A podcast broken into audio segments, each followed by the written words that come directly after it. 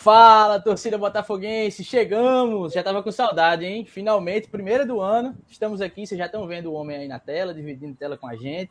Ó, antes de mais nada, lembrar vocês daquele, daquela nossa conversa de sempre, né? Porque, ó, eu tava dando uma olhada esses dias, a gente aí, Fábio de férias, viajando, Léo também curtindo, que a gente tá com quase 500 inscritos, 466. Então, vamos trabalhar junto aí para antes do Campeonato Paraibano começar, antes do Nordestão, talvez, está mais perto aí, mas vamos tentar, né? Chegar nessa meta. Conto com vocês. Já aproveitem para divulgar o link com a galera. A gente está começando agora, vocês sabem, a partir de agora, 90 minutos de Belo. Vamos falar bastante com o professor sobre esse começo de temporada aí, que já está chegando, essa pré-temporada, o elenco que está se formando. Vamos conversar bastante. Além de Léo e Fábio, vocês também perguntam. Então, mandem suas perguntas por aqui, que a gente vai selecionando, vocês sabem, e passa tudo para o professor. Professor Gerson, mais uma vez, satisfação enorme recebê-lo. Agradecer, né? O senhor já participou com a gente. Acho que na época era só áudio, aí me corrija se eu estiver errado.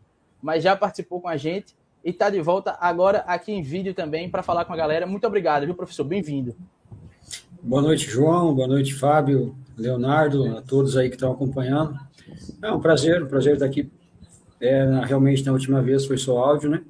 E, e agora a gente poder conversar aí sobre isso que que, que todo torcedor tenha curiosidade, né? Tá, tá ansioso para saber as notícias, saber como está a equipe do, do Belo e, e a gente poder passar isso para eles é uma satisfação. Então vamos nessa, vamos nessa, né, Léo? Começar o ano já com o pé direito, já conversando aqui com o professor, a galera já está aqui chegando nos comentários. Vamos embora, meu amigo. É isso, João. Cumprimentar você, Fábio, professor Gerson Guzmão, inclusive já agradecendo, né, por ele estar mais uma vez aqui com a gente. Né? Se eu não me engano, gente, é, o, o, professor Gerson Guzmão já, já tinha é, estreado aqui com a gente em, em vídeo também no YouTube. Né? Inclusive, acho que é a live mais assistida aqui da gente no, no YouTube. Então, mais uma vez, professor Gerson aqui com a gente. E em momento de, de pré-temporada, né, né, João? O torcedor aí já está numa grande expectativa, né, para ver o, o o, o, o Botafogo aí em campo novamente. Já tem, inclusive, é, data de, de, amistosos, né? É, é, marcados aí, inclusive já semana que vem o Botafogo, a Maravilha do Contorno, já tem um, um amistoso ali preparatório, né? Então, vamos nessa, vamos conversar muito aí com o professor Gerson. A pré-temporada do Botafogo começou essa semana, né? Na segunda-feira. É, já teve ali um, um treino ali com bola, tudo mais. Mas ainda, primeira semana, né? A gente ainda vai falar muito. Já tem estreia na Copa do Nordeste no, no dia 22 ou 23, então vamos nessa. Vamos embora. Fábio, é, Léo, coberto de razão. Não passa frio esse rapaz, porque realmente o professor Gerson Guzmão esteve com a gente já no YouTube e disparada a live mais assistida, 910 visualizações naquela época. Olha vamos aí. bater, vamos bater esse recorde, né, Fábio?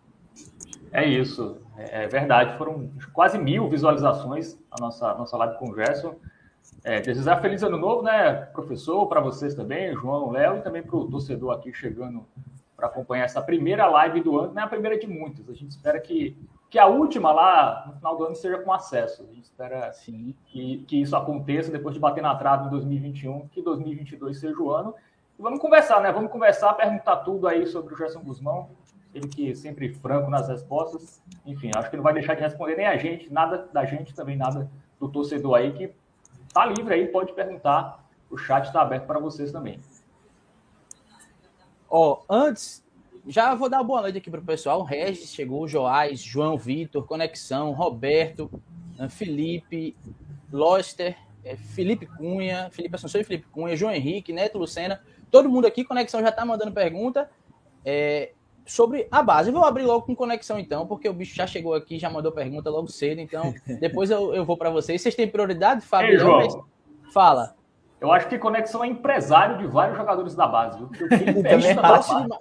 Não, toda live ele faz algum questionamento em relação a. a Mas vamos base. ser justos. Ele, ele se preocupa com a base, ele entende a importância é, da base. Conexão, vou, vou defender aqui, viu? Não deve ser empresário, não, é só torcedor. Mas aí eu já vou colocar aqui a pergunta, o pessoal já tá rindo aqui tem mais gente chegando, Evaldo, Almir. É, Conexão perguntou o seguinte, professor, que isso aqui também já foi falado em alguns momentos, mas agora você vai poder responder com propriedade. Boa noite, Guzmão. Pretende trazer quantos atletas da base para compor esse elenco agora no começo da temporada, professor? É, a nossa ideia inicial é de três a quatro atletas, né? Um goleiro, é, provavelmente um lateral direito, e, e, e, um meia e um ou dois atacantes, né? Então, é, provavelmente aí de três a quatro jogadores, mas claro, isso é a nossa ideia inicial, em cima daquilo que a gente tem de planejamento com o nosso elenco, é, mas a gente está atento aí à, à, Copa São Paulo, né? E nada impede de que se algum atleta a mais é, daqueles que não estão no nosso radar aí se despontar e a gente sabe que é uma competição importante, é uma competição que, que realmente tem uma exigência boa, né? Assisti o jogo contra, o, contra o Vasco aí e, e claro, se algum jogador aí se destacar, tiver uma regularidade boa, pode a gente pode ter, ter mais algum atleta em outra função, né, para compor o elenco inicial né, do, da equipe principal e a gente observá-los, né? Acho que é importante isso, né, para o Botafogo. O Botafogo vem também num processo de reestruturação da sua parte da base, né? Então a gente espera que, é, que possa colher frutos aí mais na frente. E, e, o caminho é esse realmente, né? É é o, o Botafogo garimpar esses atletas jovens, né? Conseguir colocar eles aí num, numa condição de disputar algumas competições que tem uma exigência boa, como é a Copa São Paulo e, e outras que o clube né, tem que tentar buscar para que o atleta possa ter aí um lastro de, de, de jogos, né, uma minutagem boa, para que a gente possa observar bem. Então, acho que é um processo, né, mas a nossa ideia inicial realmente é três a quatro jogadores, né, tendo uma margem aí, quem sabe, de mais um, dependendo daquilo que aconteça aí na, na Copa São Paulo, é, para fazer parte do elenco aí 2022. Ô, ô, ô João, então, conexão. Bem, Você, bem tá com vocês agora, viu? Pode, pode bem, ir, Léo. Bem, bem rapidinho, eu sei que o Fábio já tem uma pergunta aí, mas só para a gente continuar nessa questão da base, é, eu acredito que é o lateral direito Eric, né? Se eu, se eu não estiver enganado, é que vem se falando muito, os torcedores falam muito que pode ser pode ser até utilizado, professor Gerson, porque se eu não estiver enganado, Botafogo no momento só tem o Sávio, né, de lateral direito mesmo ali, numa posição é, é, de ofício mesmo, né? E aí se falou muito no, no, no, no Eric, um, um, jovem aí da base, lateral direito, o Botafogo pretende utilizar esse jogador, já que hoje, pelo menos por enquanto, o Botafogo só conta com um lateral mesmo de ofício. Exatamente. É, o Eric é um atleta que, quando eu cheguei no clube, eu, é, eu pedi um lateral da base para treinar, um lateral direito, porque na época, se eu não me engano, só, só tinha o Rodrigo, né, e o Eric foi o atleta que foi nos, nos indicado, e ele, é, no início né, dos seus trabalhos, ele se destacou bastante, né, chamando a atenção, e inclusive a gente estava é, esperando uma oportunidade já durante o campeonato estadual, né? Para tentar dar uma oportunidade aí para colocá-lo ele, colocar ele em algum em alguns jogos, né? Para ver como é que ele ia sair. É, e acabou não acontecendo, né? Depois veio iniciou a série C e aí o nível a exigência subiu um pouco, ele não conseguiu corresponder àquilo, mesmo treinando, a gente não conseguiu corresponder àquilo que a gente entendia no momento que era necessário e ele acabou retornando para a base. Mas é um atleta, assim, que, que hoje, né, não, nesse momento, é, é, seria o atleta que, que comporia, que fazia, fará a composição né, do, do elenco, né, como lateral direito, né, para a gente ter os, um jogador de ofício ali. A gente sabe que nós montamos uma equipe que, é, que tenha alternativas para poder ser utilizado ali em algum momento, caso é, aconteça algum imprevisto com, com o Sávio, mas é, nós também vamos dar oportunidade, né, dentro daquilo que, que acontecer na competição agora, na, na Copa São Paulo, é, e aquilo que, que, o, que o atleta correspondendo num primeiro momento que ele voltar e, e, se apresentar e treinar com a gente. Então, é uma ideia inicial, né, mas a gente sabe que nessa, nessa idade oscila muito, né, oscila muito, em alguns momentos o atleta ele corresponde, outros ele fica um pouco abaixo, e a gente está está com essa ideia realmente de colocá-lo aí para integrar a equipe principal. É, então, nesse, pelo menos nesse primeiro momento, é, é, Botafogo pensa em lateral direita ter o Sábio e o ou o senhor, junto com a diretoria, está é, tá monitorando aí um outro lateral direito, pretende, não sei, trazer mais alguém aí? Como é que está essa situação aí da lateral direita? Não, a gente não, não pretende trazer no momento, né? É, como eu falei antes, nós temos um jogador é, da posição, que é o Sábio, de origem, nós temos outros atletas que já atuaram ali para alguma emergência, alguma eventualidade, nós vamos oportunizar um atleta da base, né? Inicialmente, a ideia é que seja o Eric, mas a gente sabe que também tem outro atleta lá, né, jogando como lateral, e, e a gente vai ficar se, é, observando aí para ver realmente aquele que nós vamos trazer para compor o elenco da equipe principal. Mas contratação no momento, lateral direito, não, né, não só na lateral direita, mas também em nenhuma outra posição, né, inicial para in, fechado, início, então. para início de, de competição, tanto da Copa do Nordeste como Paraibano, o elenco está fechado. Fábio, você quer emendar naquela que você tinha falado? Porque eu queria perguntar ao professor, falando no elenco fechado, professor, se a gente olhar para, como o Léo tinha falado, de ofício, a gente tem três zagueiros, né? O Gabriel Iano, o Luiz Eduardo que acabou de chegar e o Paulo Vitor também. Mas, se eu não me engano, Alessandro, lateral esquerdo, também faz a zaga e Diego Gomes também faz a zaga. É a partir daí que o senhor conta já com esse elenco fechado, porque a gente pode, pô, só tem três zagueiros, está meio curto, mas tem esses jogadores que também cumprem a função. Então é isso? Exatamente, né?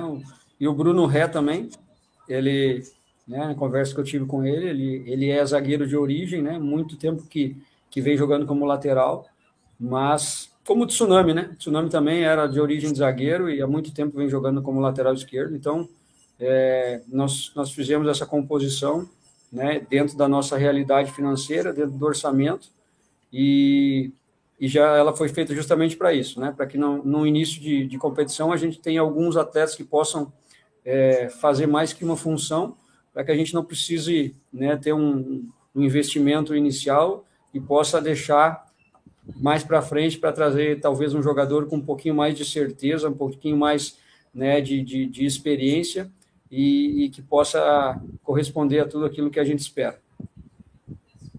Então, eu vou aproveitar, João, se a gente está nessa, nesse assunto contratação, o Siloé atacante não vem para o Botafogo? Des, desculpa, Fábio, não entendi. O Siloé, atacante. O Botafogo ainda não anunciou. Eu tenho a informação que ele estava fechado com o Belo. Está fechado. O senhor agora falou que o elenco está fechado, então o Siloé não já está contando Já está contando com o Siloé, então. Ou já está contando com o Siloé. É isso.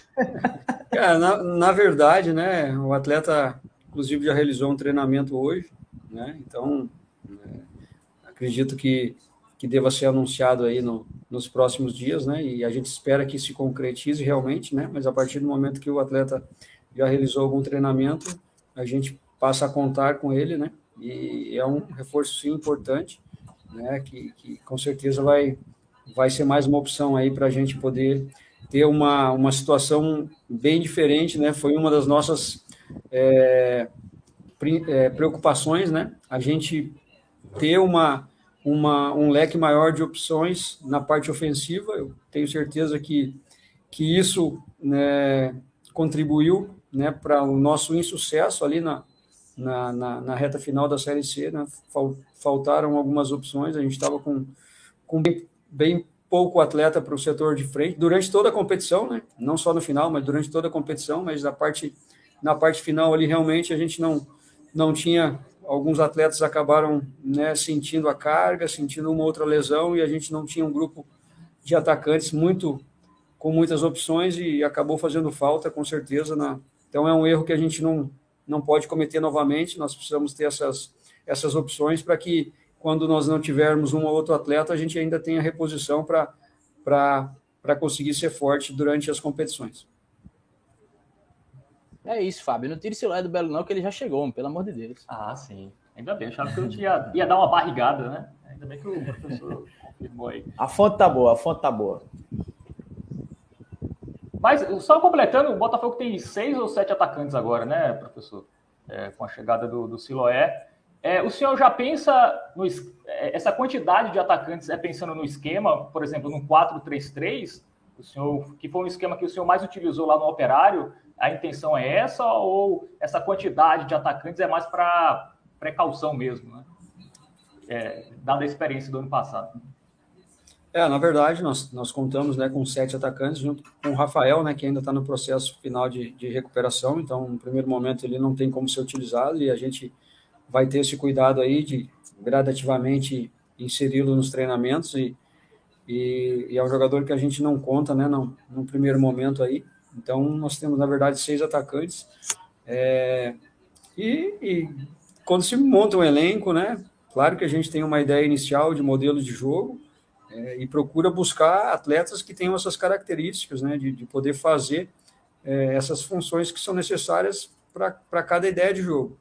E, e como é, no ano passado a gente também sofreu um pouquinho com, com, com a referência, né, com um jogador é, de área. Né, esse ano a gente conseguiu trazer dois jogadores aí que, que com certeza, junto com o Rafael, quando estiver recuperado, vão ser boas opções, né, o Adilson e o Gustavo, que é um atleta que a gente já tentou no ano passado é, trazê-lo, e na época ele acabou indo para o Operário, né, jogar uma Série B, e nós não tínhamos como, como concorrer né, com, com um clube de Série B. Então, o atleta acabou recebendo a oferta no mesmo, no mesmo, na mesma época que nós, nós estávamos atrás de um jogador e a gente acabou perdendo e não conseguindo trazer nenhum outro atleta né, dentro da, da nossa realidade financeira. Então, já era, o Gustavo Coutinho já era para ter vindo na Série C, né? Tenho, tenho certeza que é um jogador que, que tem um, um, um perfil que me agrada bastante e que com certeza tem tudo para dar certo aqui no, no, no Belo. E, e sim, né, a gente vai, vai procurar, dentro do, do da composição de elenco, fazer um, uma equipe que tenha muita força ofensiva, né, e isso passa né, por, por, por ter jogadores ali. Então, provavelmente, né, a gente vai tentar fazer uma situação de, de alguma variação, mas a ideia, sim, é, é, jogar com o maior número de atacantes possíveis dentro daquilo que se encaixa, né? Porque você é, planeja uma equipe, né, pensa, né, treina, mas às vezes na execução, é, por característica, acaba se desenhando uma outra formação e você tem que botar aquilo que, que no momento é melhor para o clube, né? Mas a ideia inicial é sim, né, jogar com, com três atacantes, né, e, e, na maioria das vezes, é claro que vamos ter as, é, as, as alternativas, né, as variações, em algum momento a gente pode utilizar uma situação diferente. É, eu vou puxar um aqui de Daniel Gomes, que mandou também no comecinho, a gente terminou conversando e não colocou. Pedindo para você perguntar, viu, Fábio? Mas como você já gastou demais a voz, eu vou perguntar aqui, professor, é, sobre o goleiro Luiz Carlos, professor, porque ele não jogou em 2021, aí o pessoal sempre dá uma olhada lá no gol, né, para saber como é que foi a temporada do jogador que tá chegando e tal. Viu que ele não estava jogando, perguntou se ele estava treinando, e aí como foi essa avaliação para trazê-lo, professor? Além de não ter jogado no ano passado, né, complementando bem rapidinho, é, pouco jogou também em 2020, né? Se eu não me engano, ele jogou no Juventude, foram poucos jogos também, e já tem uma idade assim um pouco avançada, né? 34 anos. E a gente viu, pelo menos na temporada passada. Né?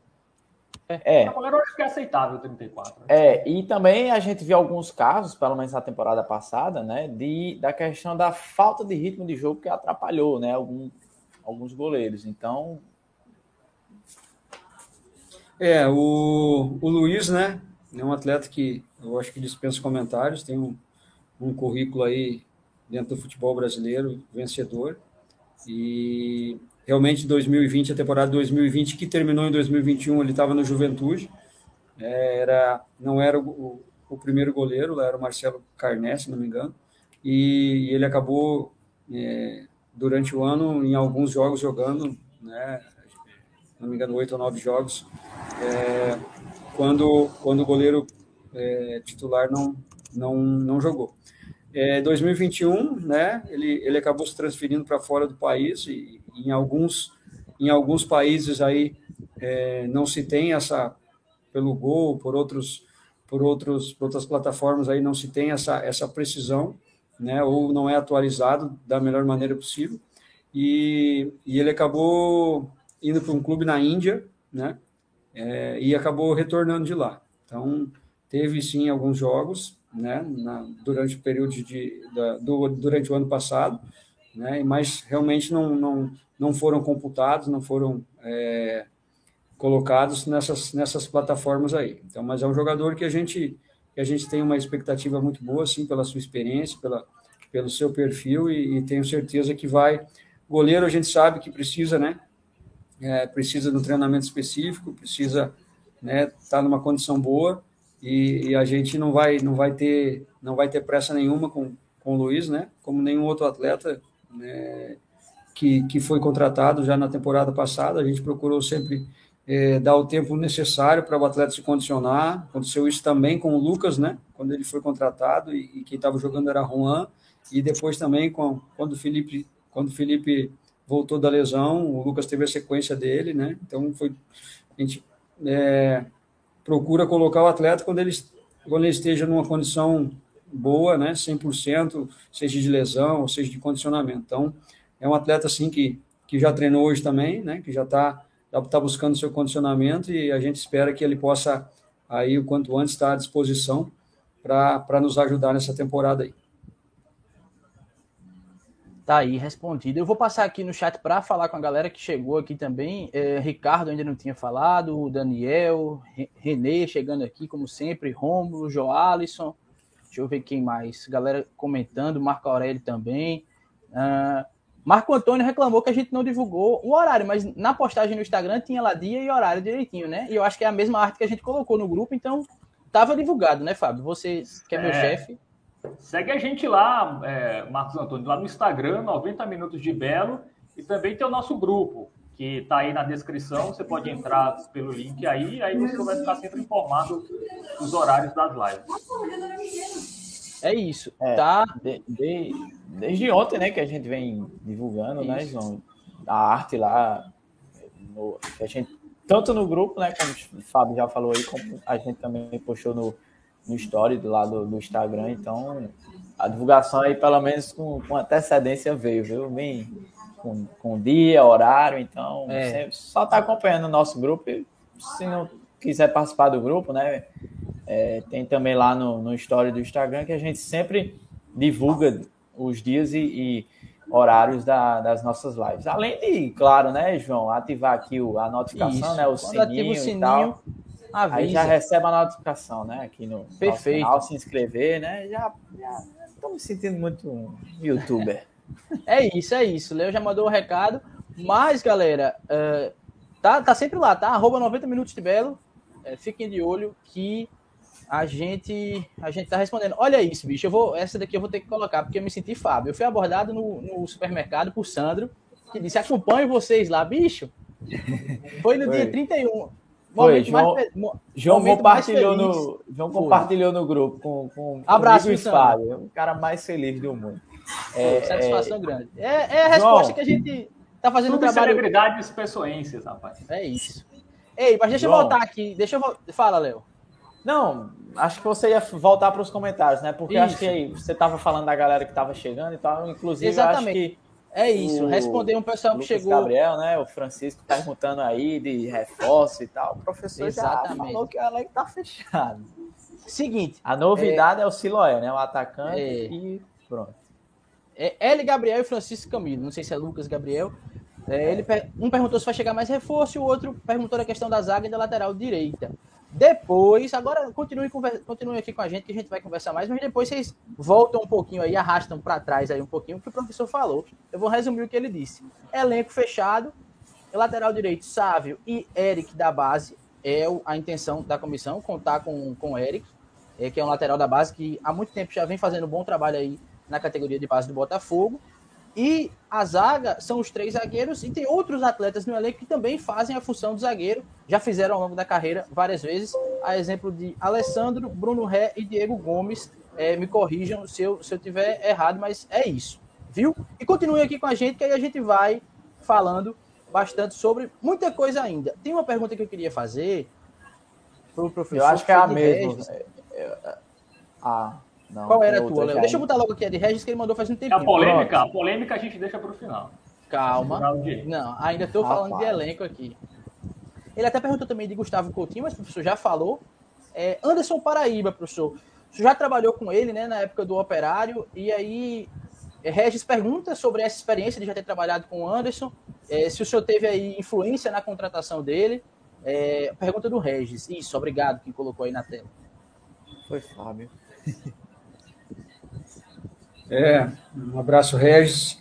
Sim, trabalhei com ele no Operário e também no Novo Hamburgo, né, na minha primeira passagem, como na minha primeira equipe como treinador, no 2016, Campeonato Gaúcho.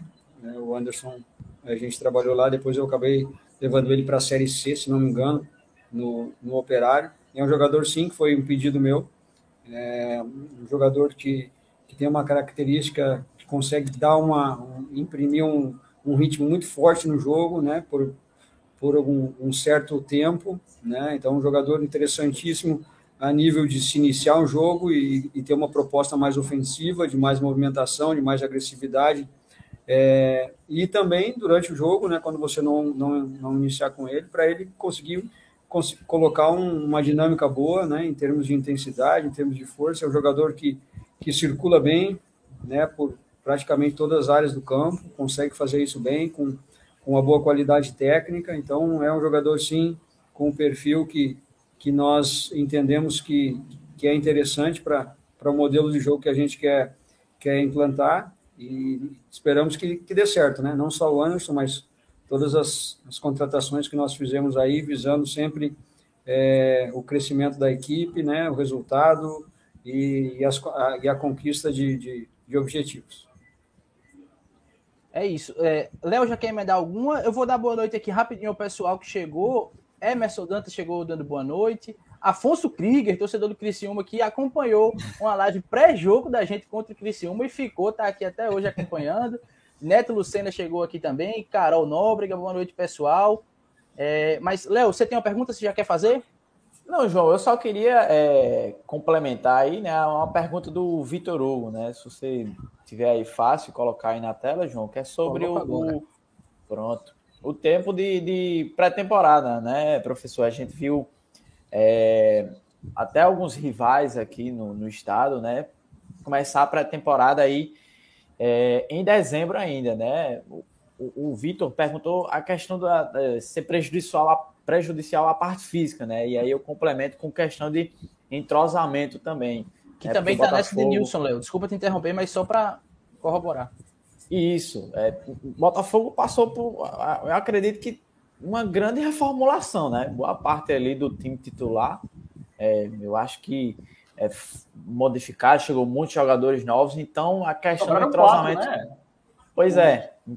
O Lucas, o Gabriel Iano, o Pablo, o Pablo né? O Pablo também. esquerdinha, né? Então, assim. Ao todo são 16 são... reforços, né? Houve uma grande reformulação, né? Então, também, além da parte física, tem a questão de entrosamento, né? Também. Porque se o, o Botafogo iniciou a pré-temporada na segunda-feira, essa semana, e dia 22 ou dia 23 já deve ter aí a estreia na Copa do Nordeste. Aí já semana que vem já inicia, né? Amistosos, tem o CSP, se eu não me engano, na quarta-feira e no domingo, eu acredito que já contra o Santa Cruz lá em Recife. Então, o senhor puder falar um pouco aí dessa, desse início, né? Esse curto tempo aí de pré-temporada.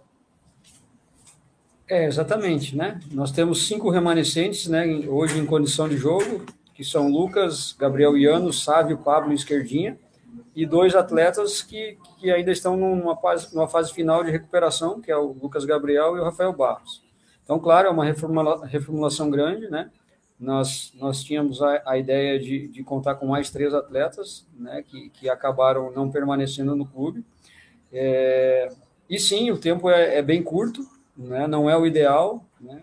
mas é o que o clube conseguiu fazer e, e dentro das condições que nós precisávamos para trabalhar, não adianta a gente iniciar, não adiantaria a gente iniciar também lá em dezembro e não ter as condições, né? ou acabar onerando o clube numa situação em que a gente está tendo um cuidado muito grande, né? para que, que o clube consiga é, nos dar tudo aquilo que, que nós precisamos em termos de estrutura, em termos de segurança para se trabalhar. Então, foi definido isso, e a partir do momento que nós definimos isso, não adianta nós, eu, como treinador, ficar lamentando, né? É, ou usar isso como, como desculpa. Nós temos que buscar alternativas de é, correr contra esse tempo que a gente perdeu. Né? Então, o ideal, sim, seria é, nós termos iniciado an antes a preparação, como a maioria dos clubes fez, mas nós vamos, sim, é, dar um jeito de de, de compensar isso de alguma maneira. É lógico que isso é, é uma série de fatores, né? Nós vamos precisar que os atletas sejam muito profissionais e consigam é, colocar tudo aquilo que a gente precisa, né? Nós não podemos perder nenhuma sessão de treinamento ou nenhum, nenhum treinamento ele pode ser abaixo daquilo que a, que a gente entende como ideal para correr atrás desse prejuízo. Então, a carga é um pouquinho mais forte, realmente, nas, principalmente nessa primeira semana, mas a resposta né, é, dos atletas está sendo muito boa. A gente está muito feliz com, com o trabalho que está sendo realizado até, até o momento e a gente espera poder manter isso né, até a semana que vem, como a gente vai ter aí dois jogos treinos é, para daí sim, na, na, na, terceira semana de trabalho, que é a, ter, a, a, semana que, que vai dar início à competição, a Copa do Nordeste, que a gente possa aí estar tá, tá numa condição mínima, né? não é a ideal, mas está numa condição mínima de ser competitivo, porque depois a gente sabe que tem mais uma semana, né? Não vamos ter jogo no meio da semana, então tem mais a quarta semana aí, e aí provavelmente essa quarta semana vai ser uma, uma semana importantíssima, fundamental, para a gente é, acabar finalizando aí essa, esse primeiro momento de treinamento. Então, a partir, a partir realmente do jogo lá do CSA e depois já iniciando a, Campeonato Paraibano na sequência, a gente deve estar numa condição aí já muito boa para poder é, ser uma equipe que todos querem, né? Que é uma equipe vitoriosa, uma equipe que possa que possa atingir os objetivos. Mas volto a dizer, nós vamos, principalmente na primeira rodada, a gente vai estar ainda aquém né? Na, na estreia contra o Sergipe, a gente vai estar quem da, da parte física, da parte técnica, da parte tática, né? E aí vem o entrosamento pela, pelas mudanças, né? Mas não, não adiantava também a gente é, permanecer com, com um grupo, né? É, muito grande é, e tendo os mesmos problemas que, que a gente já detectou no ano passado. Então, nós optamos por isso, né? Para tentar fazer uma reformulação. É lógico que isso que isso tem o seu preço, né? A gente vai precisar trabalhar muito para para poder dar esse entrosamento, esse encaixe e com pouco tempo. Mas essa é a grande, essa é a grande dificuldade e nós temos que, que buscar solução para isso. É, tem muita gente mandando pergunta aqui. Eu quero aproveitar e pedir a vocês, pessoal, que estão chegando, para deixar a curtida aqui no vídeo, né, aqui na live, e se inscrever no canal. Já vi que ganhamos dois inscritos, então se você está aqui, tem mais de 70 pessoas acompanhando. Você está aqui acompanhando com a gente, se inscreve, caso não seja inscrito. E aí, dessas perguntas que estão chegando, eu vou colocar de Josevaldo Lucena, que eu achei bem interessante, professor. Entre também nisso que você estava falando agora. Não adianta repetir um elenco cujas é, deficiências já tinham sido detectadas. E aí ele pergunta o seguinte: qual é a diferença de pegar um time formado e um time e um trabalho desde o início? É, nessa temporada o senhor está montando o elenco, está junto dessa montagem, né? Está apontando aí, indicando nomes. Qual é a diferença para esses dois trabalhos, professor? que é que pode resultar disso? Ah, a diferença tem os dois lados, né? Você pegar um time formado, ele pode ser formado, mas com, com atletas com características diferentes daquilo que você você gosta, né? E ao mesmo tempo ele pode ser uma equipe os atletas que já se conheçam e você consiga contornar isso, né? Com, com alguma ideia, algum alguma situação que possa melhorar a equipe. E e uma, uma outra situação é você formar totalmente uma equipe nova, né? Que aí sim você consegue trazer os jogadores com característica, né? Com o perfil que você gosta. Mas o lado ruim é que você tem que entrosar isso o mais rápido possível e tem que dar certo, né? Então é, é muito trabalho. As duas situações, né? São, são situações que têm o seu lado positivo e o seu lado negativo também. Mas eu sou um cara sempre é, muito otimista e, e e confiante no trabalho. Então, é, o que resta a, a mim como treinador é, é, trabalhar e cobrar os atletas para que a gente possa, o mais rápido possível, dar a resposta, que é o que todo mundo quer. E aí já abro de volta para vocês, viu? Pode perguntar, Fábio. É, tem uma pergunta interessante aqui, João, que eu vou puxar do Neto Lucena, perguntando o que motivou né, o Gerson renovar com o Botafogo e se ele teve propostas de outras equipes da Série B ou até mesmo da Série C. Como foi essa questão aí da renovação para 2022? Não, foi, foi bem tranquilo, né? Eu tive, sim, é, propostas né, de, de Série C. Desculpa, de Série B não, no momento não, só durante, durante a Série C do ano passado, mas após o término da, da Série C e da, e da pré-copa do Nordeste, é, eu recebi propostas, duas propostas de equipes da Série C.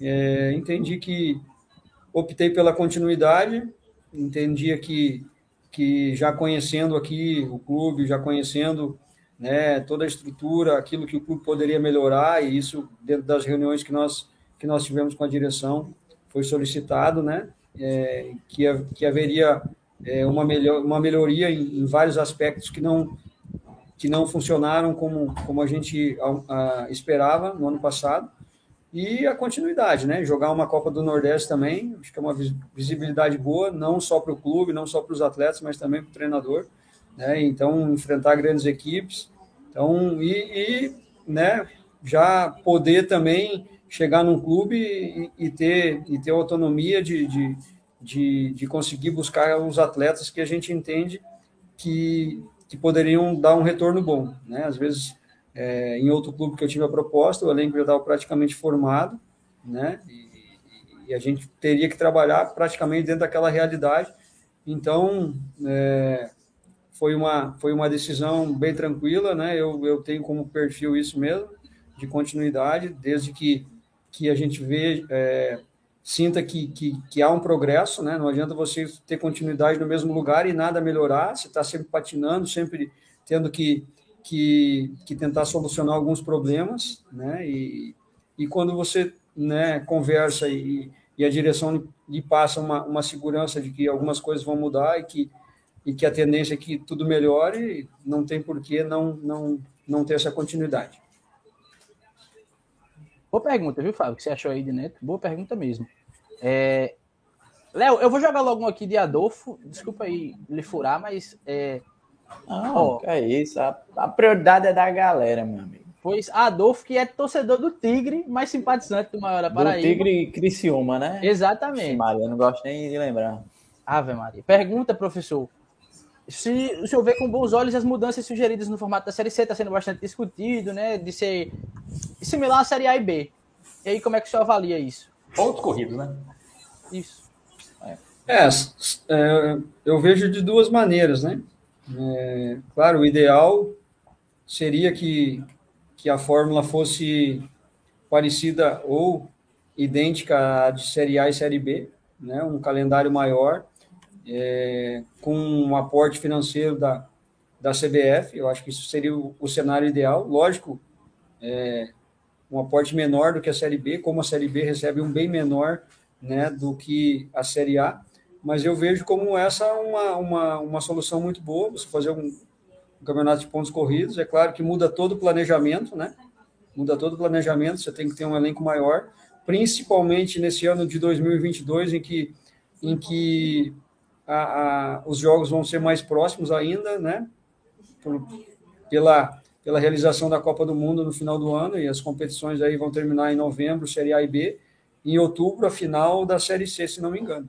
Né? Então, se, se realmente é, alterar para pontos corridos, eu acho que até por, por justiça, né?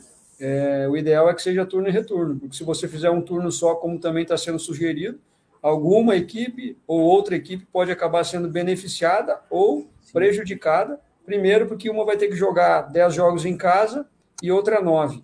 E também você pode pegar uns adversários mais fortes em casa ou vice-versa, mais fortes fora, e acaba tendo um, um, desnível técnico aí.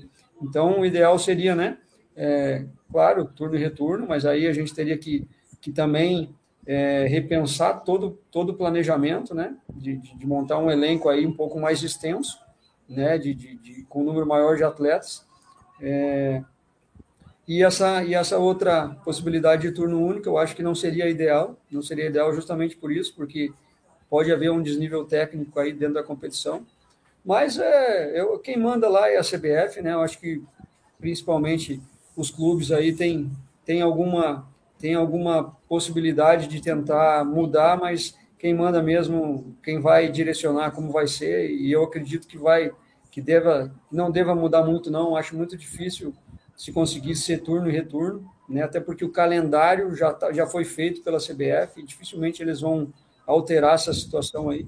Então, o máximo que pode acontecer é, é ser um turno único, né? E, e, aí acho que mudaria uma data só. em termos, seriam 19 rodadas na primeira fase, ao invés de 18. Né? Então, acho que por, por esse motivo, nesse, nesse momento, pode ser mais fácil essa mudança. Mas é que, se não acontecer agora, que aconteça no, no, no próximo ano, então, um campeonato né, é, idêntico à Série A e Série B, e que aquelas equipes que tiverem a condição e o investimento de fazer as melhores equipes de pontos corridos, eu acho que nada mais justo de que, de que ter o acesso. É, só contextualizando, não, só contextualizando, é, a proposta de turno e retorno, né, seria que nem a Série A e B, e se fosse um turno só, ainda teria os oito melhores passando lá para o quadrangular. Né? Então, eu não vejo nem muito sentido, né? Mudar a primeira fase, deixar ela até mais injusta, né? Com a questão Sim. de time jogando mais em casa ou fora, é, é para depois fazer a mesma coisa, assim. Eu acho que se for para mudar, que mude lá as 38 rodadas, tente aí pay-per-view lá, um Premier que consiga Sim. pagar cotas interessantes para os clubes, mas um turno só eu, eu também acho bem, bem ruim. É. É, e o Botafogo é, é contra, viu, João? Só a posição do Botafogo, falei com o Alexandre Cavalcante, ele, vai, ele defende a manutenção do, do atual formato, se for para mudar as 38 datas, mas com aporte financeiro. É, tem que é, ter esse... 4 milhões ali, que é o que equivale a 50% do que os clubes da Série B ganham, né? Que é cerca de 8 milhões. Os clubes da Série C topam 38 rodadas, mas com ali pelo menos 44 milhões de cotas. E aí esse ano é inviável, né? Porque teria que vender para alguma emissora. É bom, já ter, é bom saber que já tem essa discussão, né? Mas para agora, Sim. como o professor falou também, já está tudo é, calendário feito já, então não deve mudar. Mas é, aí, a... Vai, Fábio. Termina. Não, só, só, a única dúvida desse ano né, é a formação dos grupos. Para onde vai os times lá do norte? Né, o Manaus, o Paysandu e o Remo. Eu espero que eles estejam no grupo B. Eu acho que vai ficar mais tranquilo para o Botafogo. Mas também tem uma, uma conversa que poderia colocar Vitória, Aparecidense e Confiança para baixo e os do Norte ficarem com ali com do, do, do Botafogo em diante, né? Botafogo, ABC, Campinense, os, os, os, cearenses. Enfim, isso vai ser definido no fim do mês ainda. Mas a tendência é que fique os nove nordestinos no grupo, mais a Aparecidense e aí os três do norte com os times do sul e sudeste no grupo B. É, deve ser isso, né? Não deve mudar, não. O professor tem alguma, alguma preferência nessa é, formação de grupos ou que vier, vamos encarar? Não, acho que dificuldade vai se ter em qualquer um deles, né?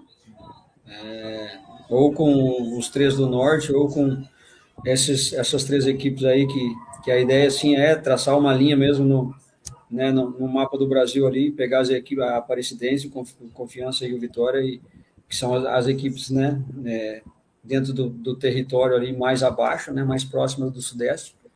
Então, não, não acho que não, em nível, em nível técnico não, não altera muita coisa não, né? A gente tem que estar preparado para qualquer uma das, das situações e, e eu vejo que a gente só espera que isso seja definido quanto antes, né, para que a gente já possa já, come, já começar a estudar os nossos adversários, a mapear aí a, a, tudo aquilo que a gente precisa fazer a nível de, de análise de desempenho, para que o quanto antes a gente possa estar preparado para enfrentá-los.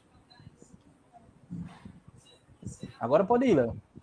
Não, só para continuar é, no, no tópico é, regulamento, né? Teve também a mudança no, no, no, regulamento do Campeonato Paraibano, né, professor? É um regulamento que na primeira fase ali, são dois grupos, né, com, com, com cinco times, e aí apenas o primeiro colocado que está garantido ali direto, né, na semifinal, e o segundo colocado de cada grupo passa ali por uma repescagem, né, em um jogo único, né, o quanto é perigoso é, esse, esse regulamento, né, e aí depois dessa repescagem aí tem semifinais com jo jogos de ida e volta e também as finais com, com os jogos de ida e volta. Como é que o senhor enxergou aí esse, esse regulamento né, do Campeonato Paraibano desse ano? Né?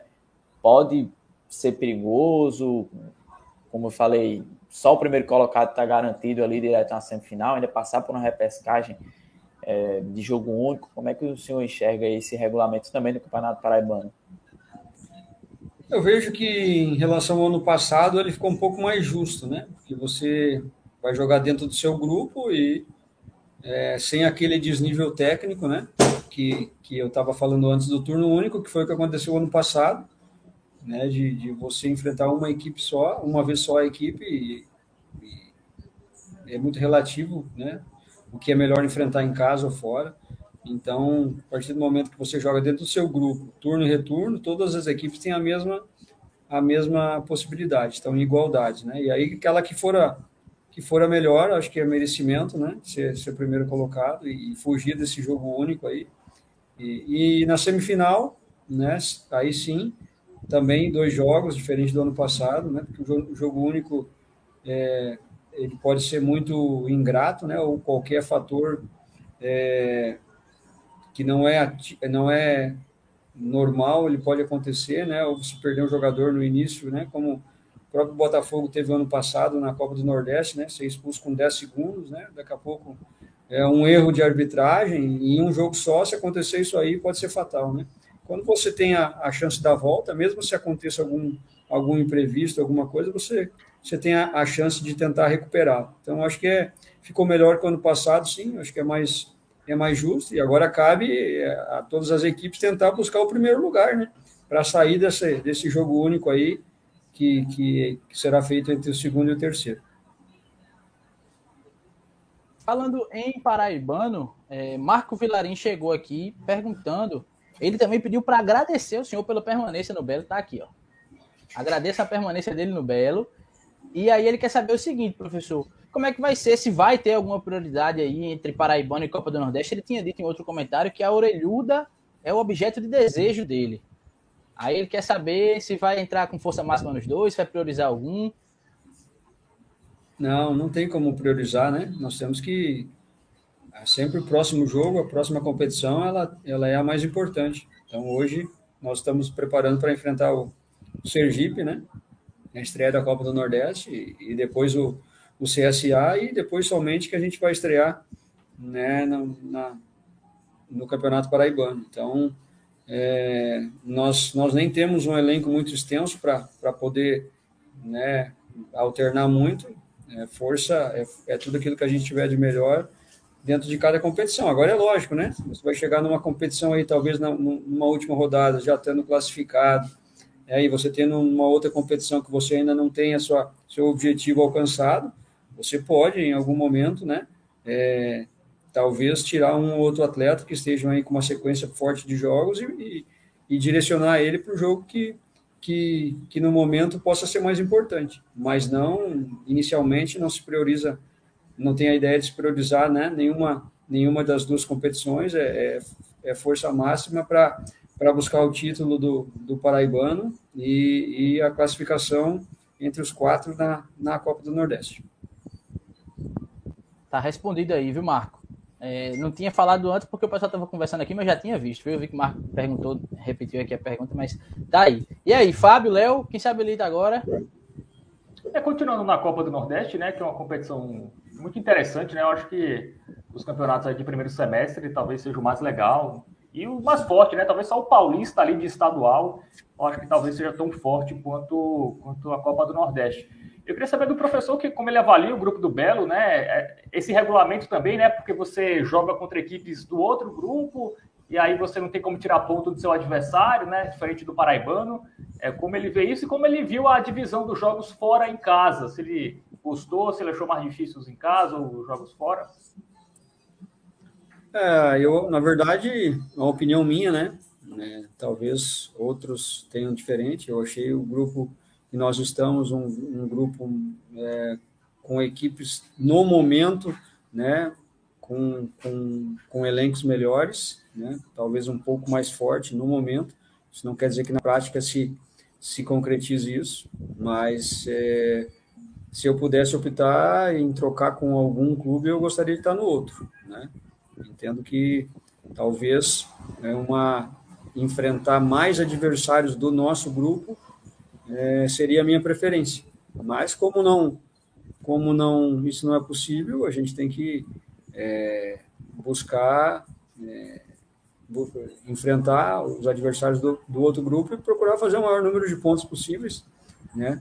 É, é, em cima disso, eu acho que que o grupo que nós estamos vai ser um grupo que vai, vai ter uma pontuação maior que o, que o outro grupo, é uma opinião também, né? É, vi aí já em outros, em outros anos que alguns grupos, né, a quarta vaga ficou com equipe aí com 14 pontos, em outros acho que com 7 classificou. Então vai pode haver essa essa disparidade aí em termos de números de pontuação, né? Mas dentro do seu grupo você tem que ser melhor que que outros quatro, né? Você tem que ser no mínimo melhor do que mais quatro quatro grupos aí para chegar no mínimo com a quarta vaga. Então é, temos que que, que procurar estar tá numa condição é, mínima para poder estrear, né? E estrear bem é um jogo em casa e, e nessa competição nas, nas, competições curtas é fundamental você vencer o maior número de partidas em casa. Acho que a distribuição ficou boa, né? Nós nós temos aí acho que só uma viagem longa, se eu não me engano, né? Para para para enfrentar o Sampaio, né? São Luís. As, as demais são, são, são mais próximas aqui, acredito que até serão feitas é, terrestre, né? Então, é, para mim, me agradou sim, é, não tem muito que reclamar não da, da ordem dos jogos né, que nós vamos fazer em casa e fora. É, só para contextualizar, né, o grupo A, né, tem quatro times que disputaram a Série D em 2021. Já o grupo do Botafogo, né, só o Souza foi a única equipe que disputou a Série D. Então a gente vê, se a gente pegar é, o grupo A, tem quatro equipes entre Série B e Série A. O grupo do Botafogo entre Série A, B e C tem sete. Né? Então, realmente, eu também acho que vai, vai ter esse desnível aí. Eu acho que vai ter o, o grupo do Botafogo, o, o, quarto colocado, vai ter mais pontos que o quarto colocado do grupo A e talvez até o terceiro. Mas, enfim, vamos ver na prática né, como, como isso desenrola. Vocês não, vocês, se vocês não perguntaram, manda pra galera aqui, viu? Pode, pode, pode passar pra galera, João. Então, tem, deixa eu ver, esse, esse de Ricardo Varela, professor, achei interessante porque é, são pelo menos três meias criativos que a gente tem no elenco hoje. Né? Se a gente olhar, tem Esquerdinha, Nadson e Anderson Paraíba. E aí ele pergunta, acho que com base nisso, o senhor já tem o camisa 10? Já sabe quem vai ser esse cara que vai vestir a 10?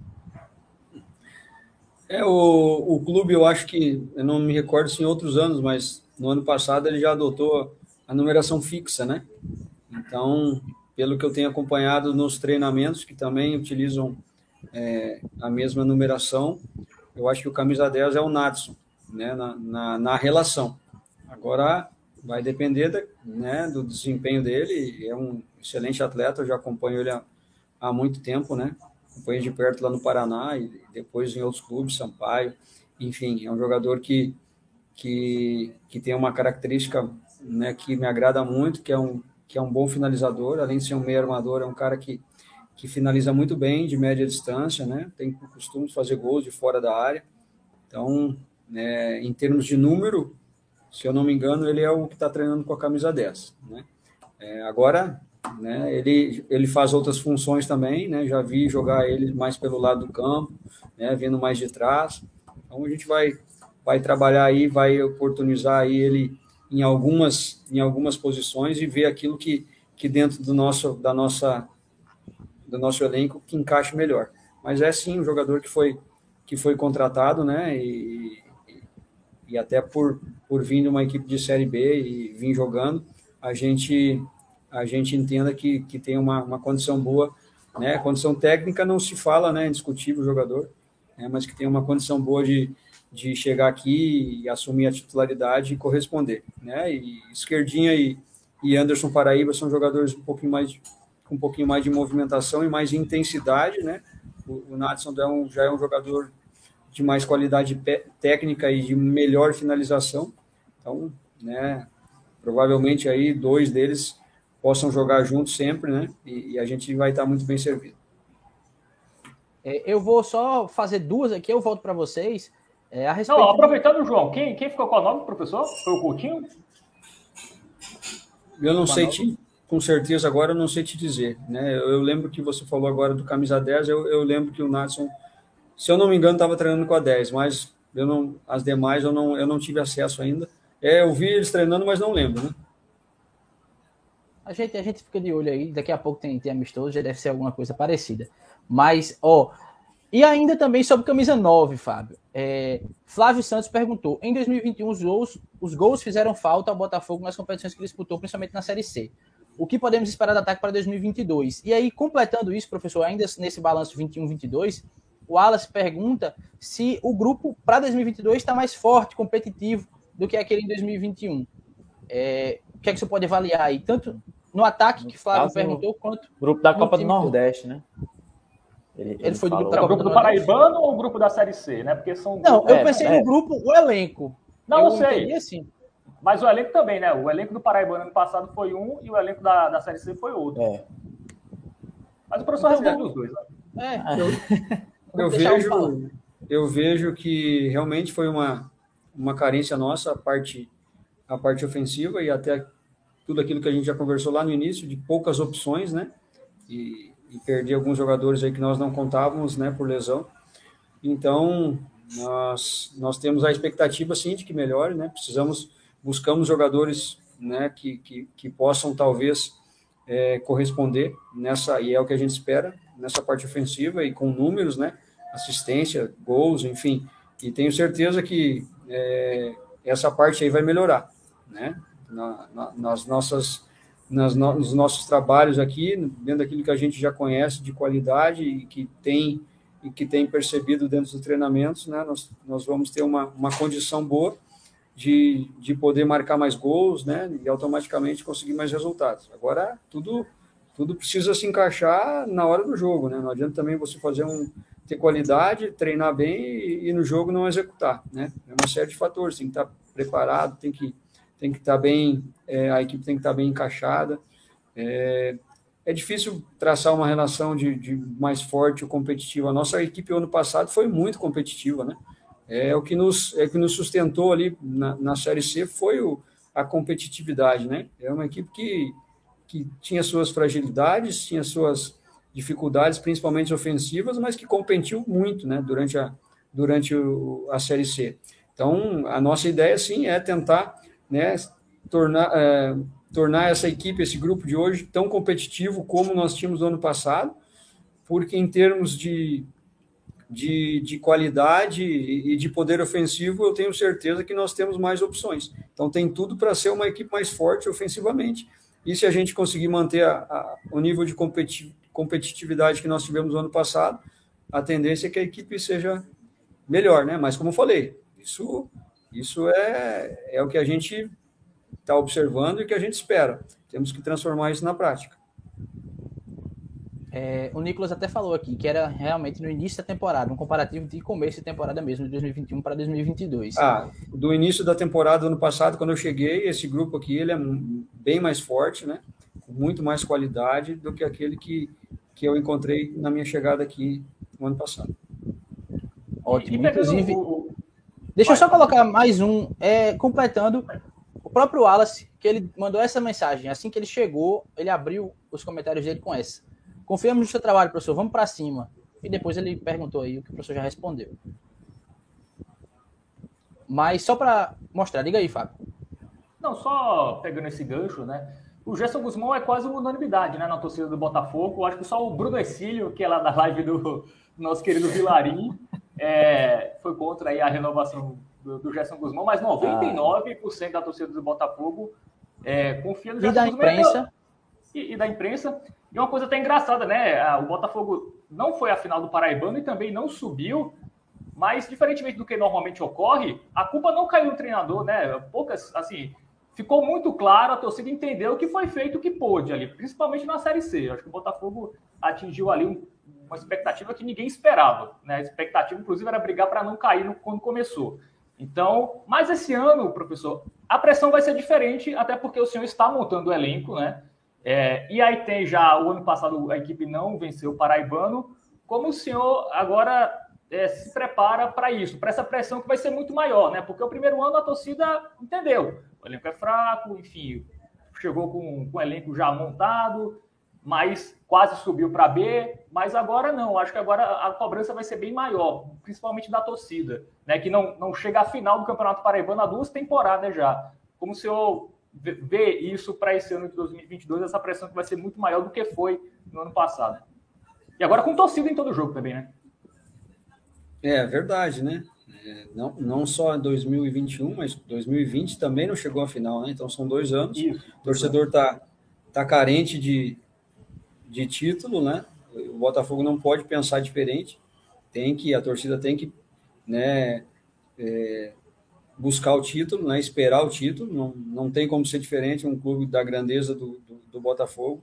Né? A gente sabe que tem outras equipes que, que se, estrutura, se estruturaram, né, que melhoraram né, dentro da, do, do estado, mas mesmo assim é, o, o, torcedor não pode esperar nada diferente do que título. Né? E, e isso a gente entende e, e, e, é perfeitamente compreensível.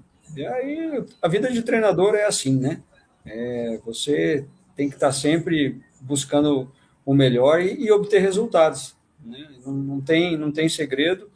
É, e a gente sabe disso, tem que, tem que buscar é, montar uma equipe que, que te dê a condição de atingir esses objetivos. E é o que a gente vem fazendo. É, tenho certeza que o torcedor vai apoiar muito também. Né? Tem essa, essa característica. A torcida do Botafogo é uma torcida presente, né? mesmo eu não, eu não tido a oportunidade ainda de ver o Almeidão cheio, né? Como eu já é, não, quando estava em outros clubes, assisti alguns jogos, mas tenho certeza que a torcida tem um papel importante, fundamental e ao mesmo ao mesmo tempo que ela tem total razão na cobrança, né? Ela sempre apoiou e, e fez a diferença dentro do campo e a gente sabe que voltando aí a, a presença do torcedor, né? De, de, na sua normalidade que que com certeza é, essa contribuição vai ser muito importante, né? Justamente para e, e, casualmente aí, né? Nos dois anos que o clube não não não venceu, né? O torcedor não estava presente, né? Na, na nas fases decisivas aí. Então, é, isso já, por si só demonstra a importância e, e a força da, da, torcida do Belo. Né? Então, a gente espera que esse ano possa é, ser diferente com a presença do torcedor, a gente possa dar alegria aí dessa, desse, dessa taça, desse campeonato para o nosso torcedor. É, professor, já, já que a gente está fazendo algum, uma espécie de comparativo né, da temporada passada para essa temporada que vem aí, temporada de 2022, queria saber o que, que o senhor assim, tira de lição né, da temporada passada, é, não sei, algum erro que o senhor, pô, esse ano não pode acontecer isso, ou não sei, fazer algo assim diferente, né? Algo que foi feito na temporada passada e, poxa, esse ano não pode se repetir, essa temporada não pode se repetir. Qual a lição que, que o senhor tira aí dessa temporada de 2021 e, e fazer algo assim diferente, né, nessa temporada? Ah, nós já estamos fazendo dentro da montagem do elenco, né? Uma coisa que, que ficou muito explícita no ano passado foi a a falta de opções na frente.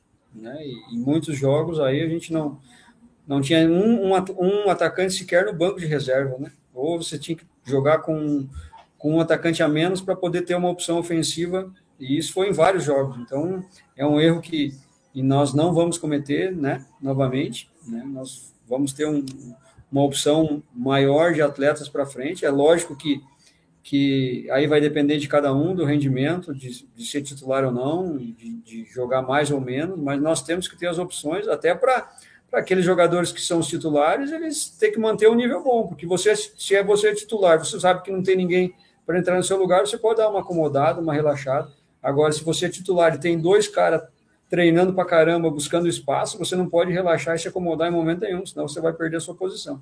Então, se tiver que apontar um, das, um dos da, da, da, das situações que a gente é, acabou não tendo êxito ano passado, e esse ano vai ser diferente, é um número maior de atletas no setor ofensivo. Eu vou dar uma passada rápida aqui no, no chat, porque é, só para falar aqui com o Tiago e Nicolas, que até o pessoal respondeu, o pessoal aqui está sempre atento, sempre respondendo, mas Tiago e Nicolas perguntaram sobre reforços ainda, e a gente até falou já mandou um recado para quem chegou atrasado, depois vocês arrastam para o começo aí a live, que o professor falou, que o elenco está fechado, tá? Nicolas pergunta do lateral direito, deve ser Eric da base, destaque aí da base, lateral direito. E Thiago perguntou da zaga, além dos três zagueiros de ofício, tem outros jogadores no elenco que fazem essa função.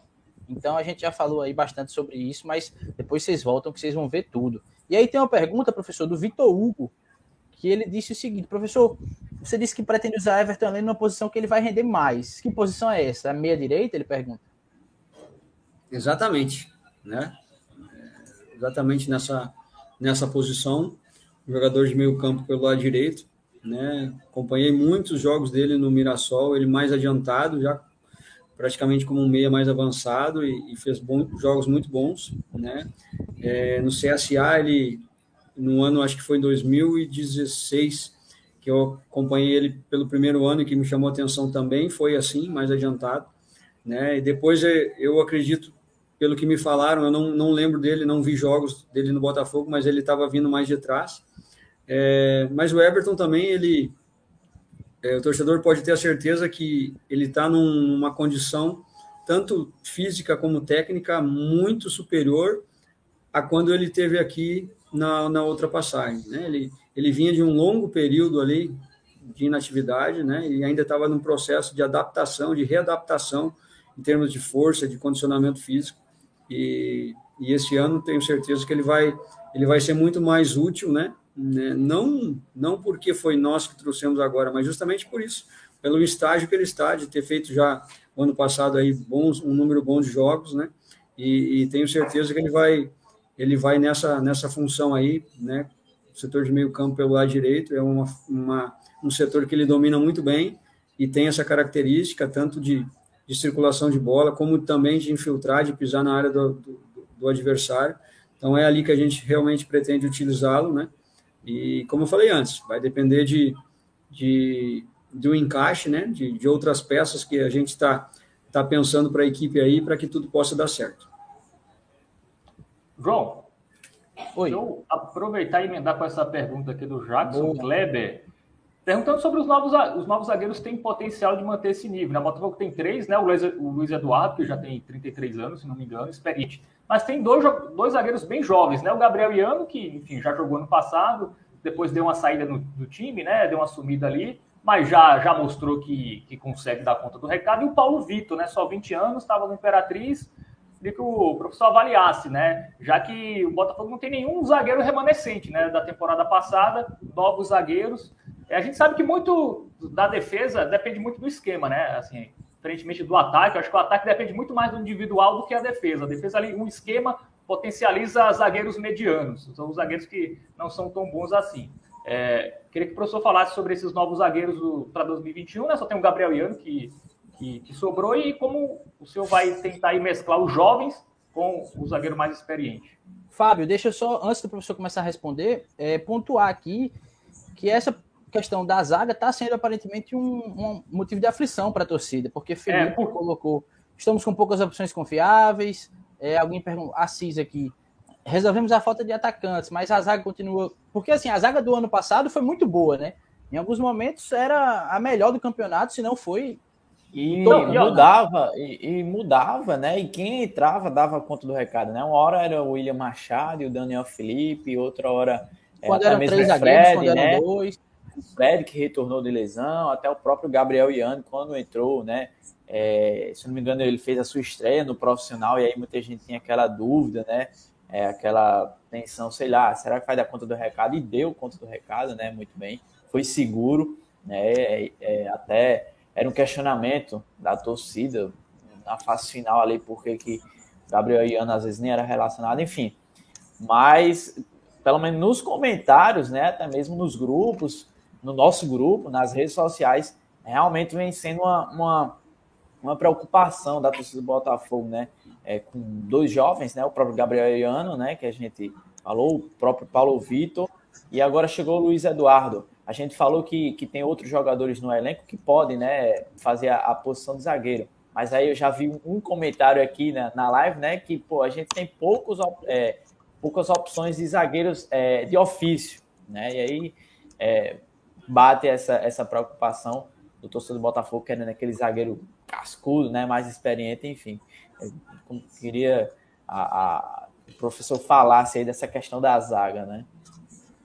É, primeiro que uh, nossa, nossa ideia inicial de, de elenco fechado é justamente por isso, porque nós não encontramos no momento aquele atleta em que a gente entende que tem a característica que a gente pode, possa trazer. Claro que a gente ainda precisa trazer um zagueiro de origem, né? Mas dentro das opções que nós tínhamos hoje, não adianta ali trazer um, um jogador que a gente não tenha confiança ou que acha que não vai render aquilo só para ter um quarto zagueiro. Então, é preferível a gente esperar um pouquinho e a partir do momento que aparecer esse nome, realmente a gente contratar e aí ter a certeza desse nome para ser o quarto zagueiro. Então, o elenco ele está fechado para o início da competição, mas a gente tem essa carência nessa posição e, e, a partir do momento que apareça um atleta dentro das condições que o clube possa buscar, que a gente não encontrou agora no momento, e por isso que a gente disse que está que tá fechado né, para início, agora aparecendo esse atleta, aparecendo essa opção, é lógico que, que o clube tem esse entendimento, né, e o torcedor pode ter a certeza que nós estamos muito atentos a isso, sabemos que, que a gente precisa trazer um, um, um zagueiro de origem ainda para ter o quarto, e aí sim, numa eventualidade é, utilizar uma improvisação, mas a ideia é, dentro daquilo que, que foi oferecido e que a gente buscou, não encontramos nenhum jogador que entendíamos né, que, que seria uma certeza para trazer. Então, é, vamos sim apostar na juventude, né, tanto do Gabriel, que, que teve uma, uma participação muito boa no ano passado, tanto como zagueiro quanto volante, deu uma resposta muito boa e foi um, uma, uma surpresa positiva para todos nós e acredito para vocês, o torcedor também. Então, nada mais justo que, que oportunizar ele. Ele acabou perdendo um pouco de espaço no, na reta final né, da, do ano, né, porque perdeu também um pouquinho o foco. Né? Muitas pessoas vieram né, falar algumas coisas para ele de futuro, de outros clubes, e ele acabou perdendo o foco no Botafogo. E nós não tínhamos como, como colocar algum jogador que estava com pensamento em outro clube. A partir do momento que ele esse ano renovou e aí sim, né, tá com a cabeça toda voltada aqui, eu tenho certeza que ele vai voltar a render e, e, e corresponder como foi no ano passado. E o Paulo, o Paulo Vitor é um zagueiro que chamou muita atenção quando a gente estava analisando a equipe do Imperatriz antes do nosso jogo, né? Um jogador com muito potencial, é, mas é claro, é um jogador jovem, né? Como como o Iano também, e a gente espera que ele possa é, corresponder às nossas expectativas, né? Vai ter as suas oportunidades e, e na medida que, que for correspondendo, eu acho que é um que é um, um jogador com potencial enorme, né? E, e, que a gente possa aí na frente também o clube, né? Talvez tenha um jogador aí que possa fazer alguma negociação pelo pelo seu perfil, né? Por, por aquilo que ele que ele possa que ele possa corresponder. Então é, o Luiz Eduardo é um jogador experiente, e aí sim a gente teve que buscar, a partir do momento da saída do Daniel, um jogador com características parecidas. Vejo, vejo o Luiz né, com, com uma característica bem, bem parecida com, com o Daniel, né, talvez com uma predominância maior de jogar do lado esquerdo. Né? O Daniel já. já pela, até pela, pelo bom momento do, do, do Machado, acabou jogando só pelo lado direito e, e o Luiz tem uma, uma predominância maior, mesmo, mesmo sendo destro, de jogar, ou vem jogando nos últimos anos mais do lado, do lado esquerdo. Né? Até porque tem uma, uma, uma qualidade técnica, um, um, passe bom também com a perna esquerda, mesmo sendo destro. Então, e é um jogador que tem uma bola aérea ofensiva e defensiva muito boa, né? Tenho certeza que, que vai, vai, vai se aproximar muito aí do, do Machado, né? Que é um jogador também que atacava muito bem essa bola. Então foi, foi um jogador com essa característica que a gente buscou, claro, com um pouco mais de experiência, né? Até porque os jogadores né, com, com uma qualidade técnica melhor, no momento melhor, com uma idade menor, são jogadores que, que já estavam né, em outras equipes e, e mais valorizados. Então, dentro da nossa realidade, mas tenho certeza que a gente está bem servido ali. É claro que é uma, é uma aposta, né, em termos de juventude, mas nós temos uma, uma confiança muito grande aí que esses dois atletas jovens eles possam eles possam corresponder aí e nos dar um retorno muito bom.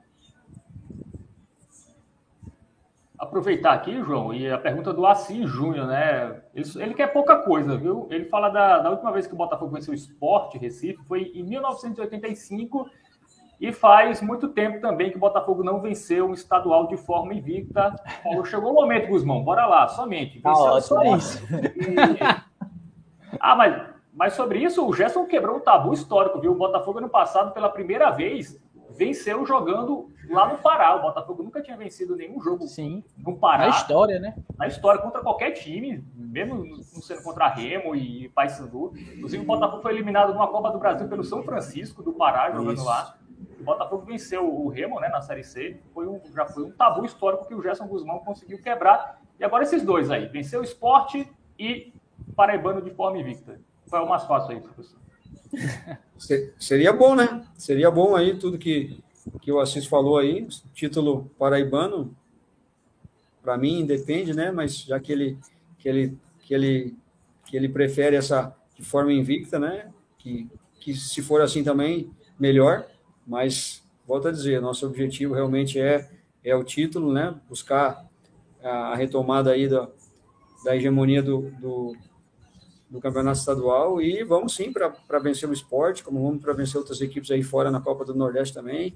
É, e, e, a gente espera que, que possa, possa corresponder aí, quebrar esses tabus aí, como ele, como ele falou, como você falou, Fábio, do ano passado lá de contra o Paysandu, eu acho que tabus, né, é justamente são feitos para serem quebrados, né?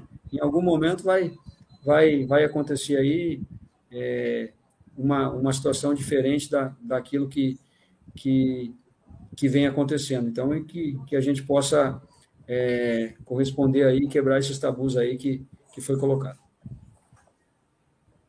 É, tá bom, assim, desse jeito aí a gente também quer, pô.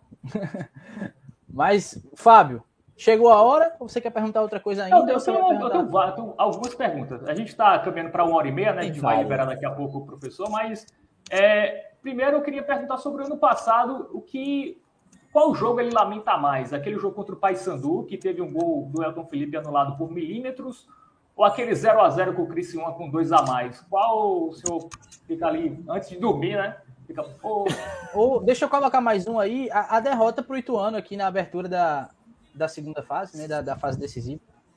É, acredito, João, que tenha sido a sua colocação aí, o primeiro jogo, né? Pela expectativa toda, né? Que que foi criada e pela importância de, de, de numa estreia de quadrangular, né? Tenho certeza que aquele jogo ali que fez a diferença para a classificação do Ituano e, e, com certeza foi o que, que eu mais senti, né? No momento e tenho certeza que muitos, muitas pessoas, né? De, de, de, de após aquela derrota a gente saber que a situação ela ainda era possível, mas era mais difícil.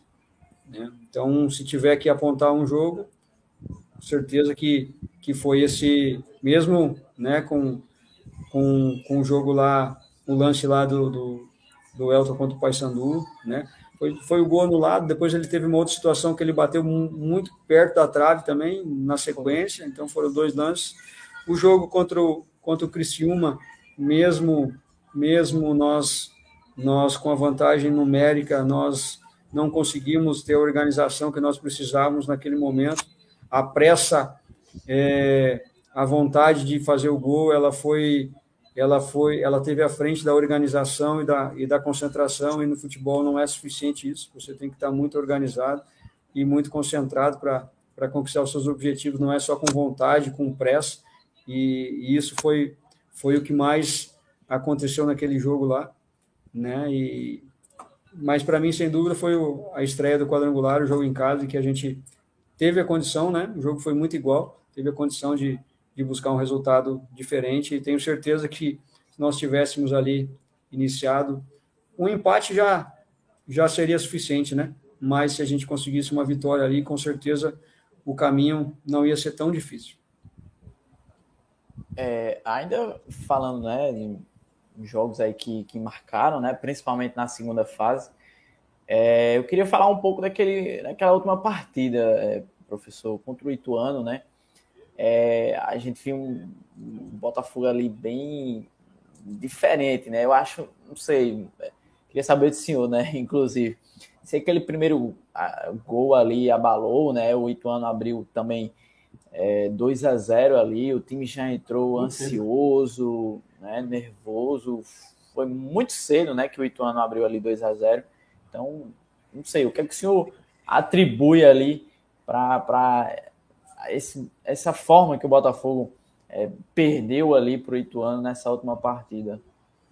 É, eu vejo que a gente procurou trabalhar a semana, né, muita parte psicológica, em termos é, táticos também, né, era o menos importante realmente, o mais importante era, era a parte de, de, de concentração, né, entendo que os nossos atletas eles entraram foi um dia muito tenso assim muito tenso eu acho que muitos atletas sentiram a responsabilidade o peso né de, de há muito tempo o clube é, não conquistar o acesso e está e tá um jogo disso, né? Então, com certeza contribuiu, jogadores experientes também com, com, com, essa, com essa tensão, você via no rosto deles, né? Não, tavam, não eram jogadores que estavam né, numa condição de que estavam em outros jogos, né? De concentrados, mas ao mesmo tempo mais, mais leves, eram...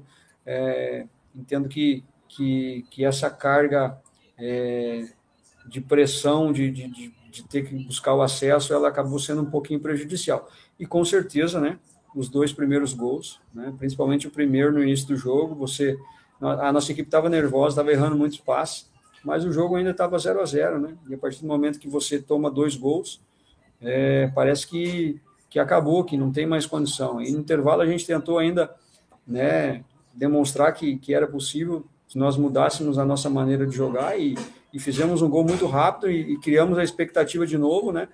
E, e, tenho certeza que se nós não tomássemos o terceiro gol, nós íamos empatar o jogo, né? E, e buscaríamos essa vitória até o final de qualquer maneira.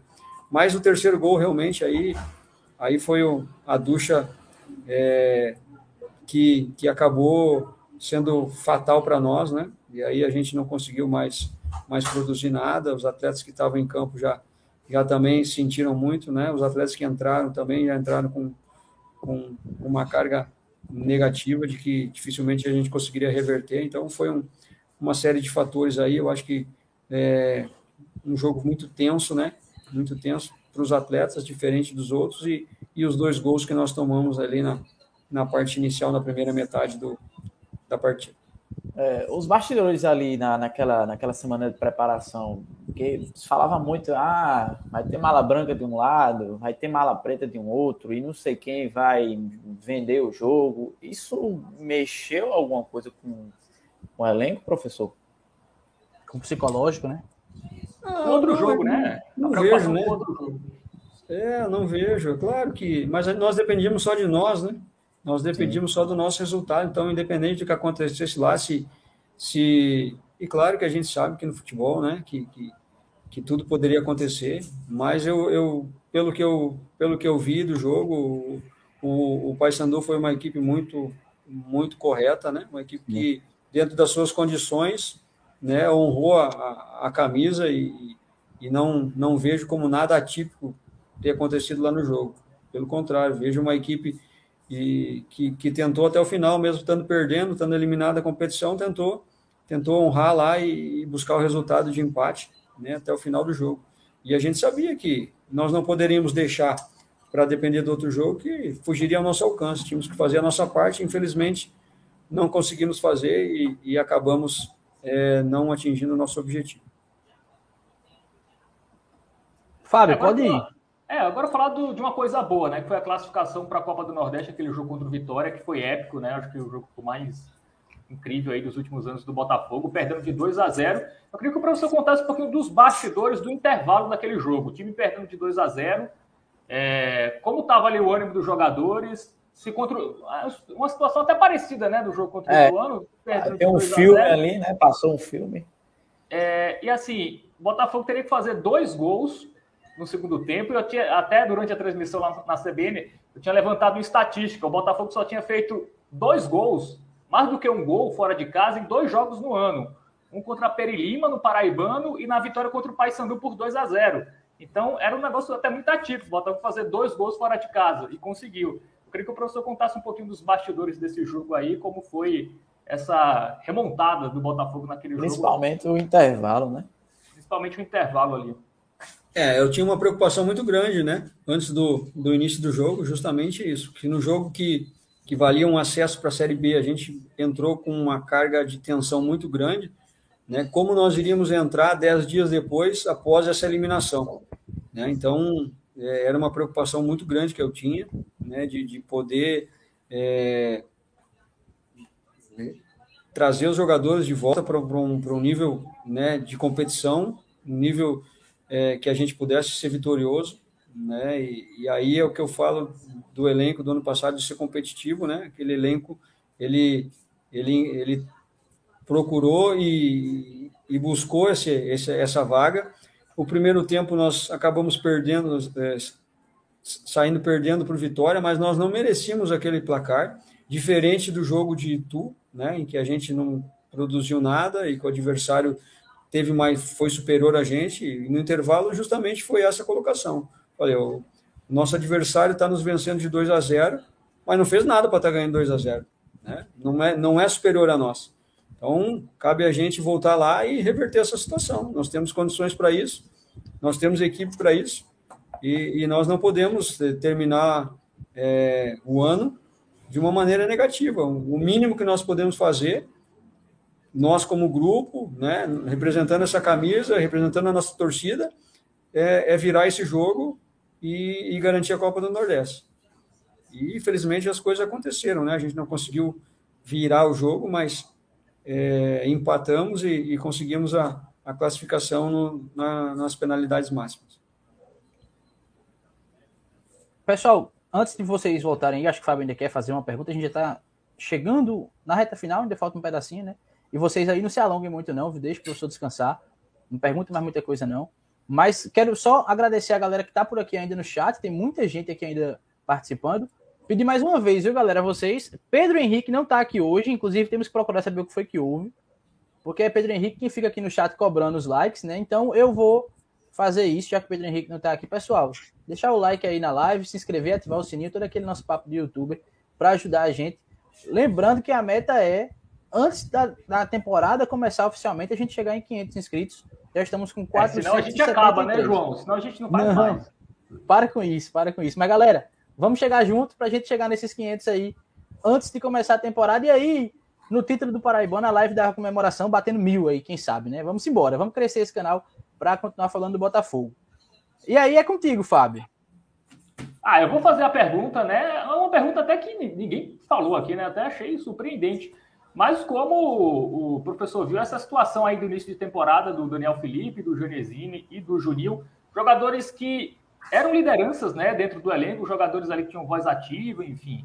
E aconteceu tudo isso, né? Para o torcedor que não está contextualizado, é, num grupo de WhatsApp ali dos jogadores, é, conversas privadas, vazaram. É, o Botafogo estava com salários atrasados de outubro e novembro, esses três jogadores falaram coisas que não agradaram ali a diretoria do Botafogo, coisas como, ah, se não pagarem a gente até, até a representação, a gente não, não vai para João Pessoa, e coisas, de, coisas desse tipo, né? É, coisa, ah, se não pagar, eu vou sair, vou colocar na justiça, coisas desse tipo. Isso não agradou a diretoria do Botafogo, que aí decidiu rescindir com os jogadores, inclusive... Tá e a diretoria, Fábio, desculpa te interromper, e é, não é nem meia culpa, mas a diretoria tinha estabelecido uma data, né? Claro que quem não recebeu Natal, quer né? Mas a diretoria tinha estabelecido uma data, enfim, mas continua. É, mas o Botafogo perdeu jogadores importantes, né? O que eu quero perguntar é mais sobre isso, assim, sobre a ausência desses jogadores. O Paulo Genesini, que foi o herói, né, do jogo contra o Vitória. É o Daniel Felipe, que era esse alicerce da zaga do ano passado, que o Botafogo, é, se conseguisse, se tivesse mantido ele, teria. E também o Juninho, né, um jogador polivalente e tudo mais. É, o Botafogo perde esses jogadores. Como ele viu é, é toda essa situação aí nesse início de de, de pré-temporada. Queria que o professor comentasse sobre, sobre esse episódio. Assim, sou obrigado a perguntar. Não, não tem problema nenhum, Fábio. Eu sou bem franco.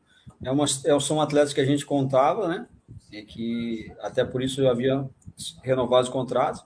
Só que veio uma decisão da direção em que os atletas não fariam mais parte do, do grupo. Então, é, a partir do momento que a direção te passa isso, né? Você como funcionário, como treinador, né? Você tem que acabar acatando, né? Tentamos é, entender o que havia acontecido e, independente de quem está com a razão, né? Foi uma foi uma decisão tomada e vida que segue. A gente deseja sucesso aos atletas, né?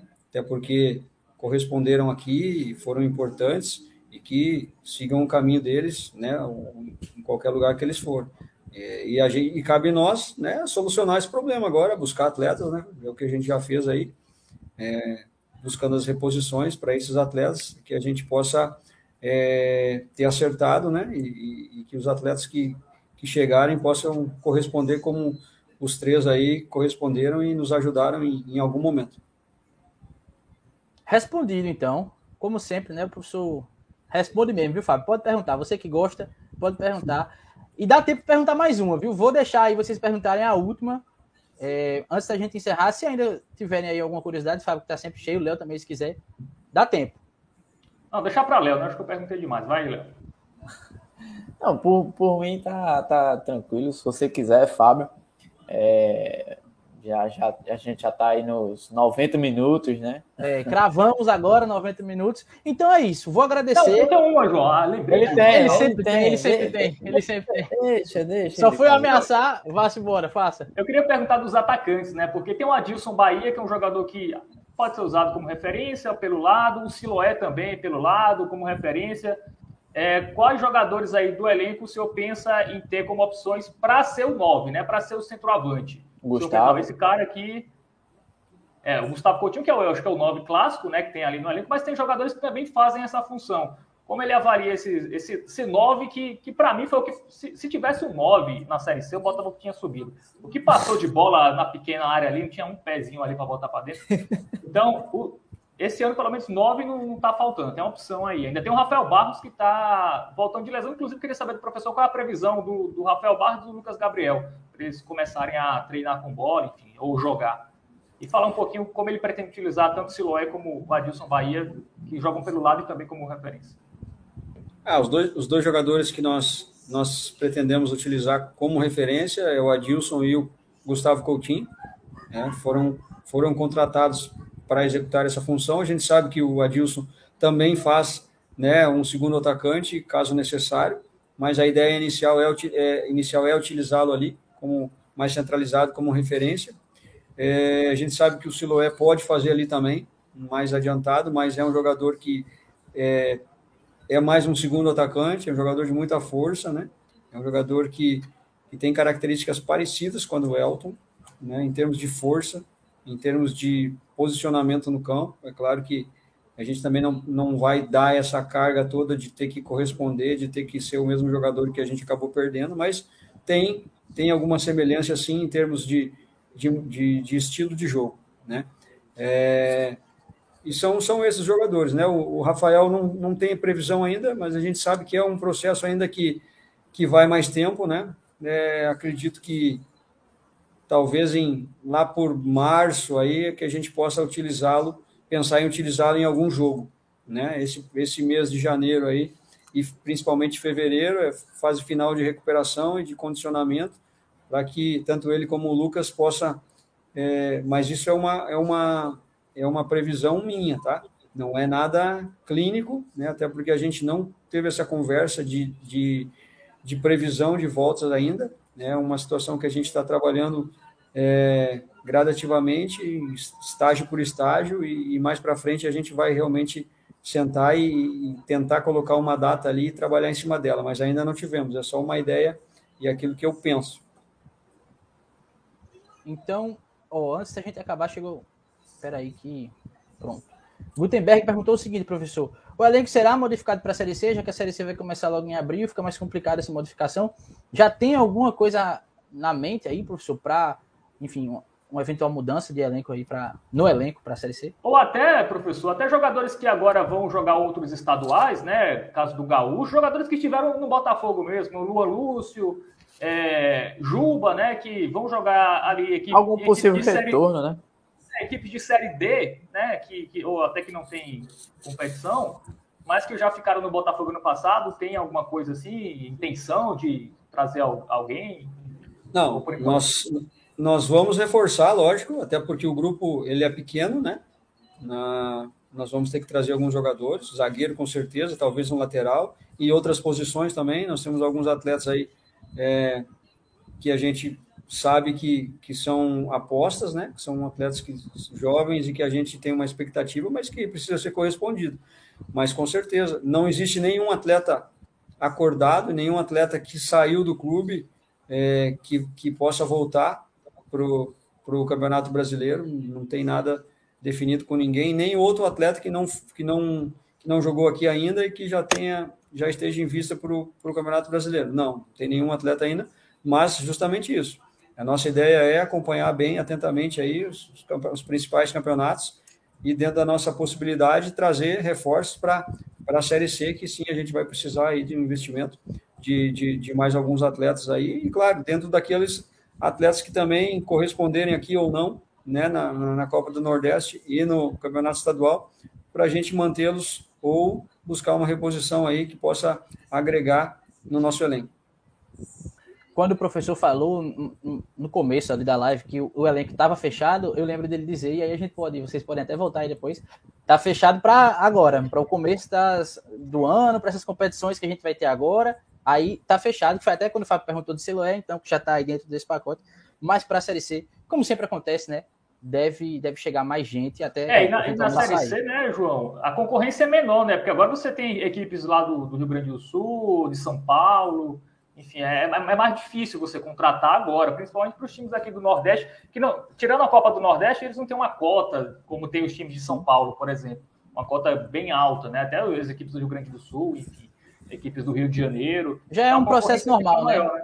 No começo é, da Série C. O nosso elenco está fechado para o início da competição. Agora, não, não quer dizer que nós vamos terminar a competição com esse elenco. É, tá né, jogadores? Corram, senão a barra. É. tá fechado, mas.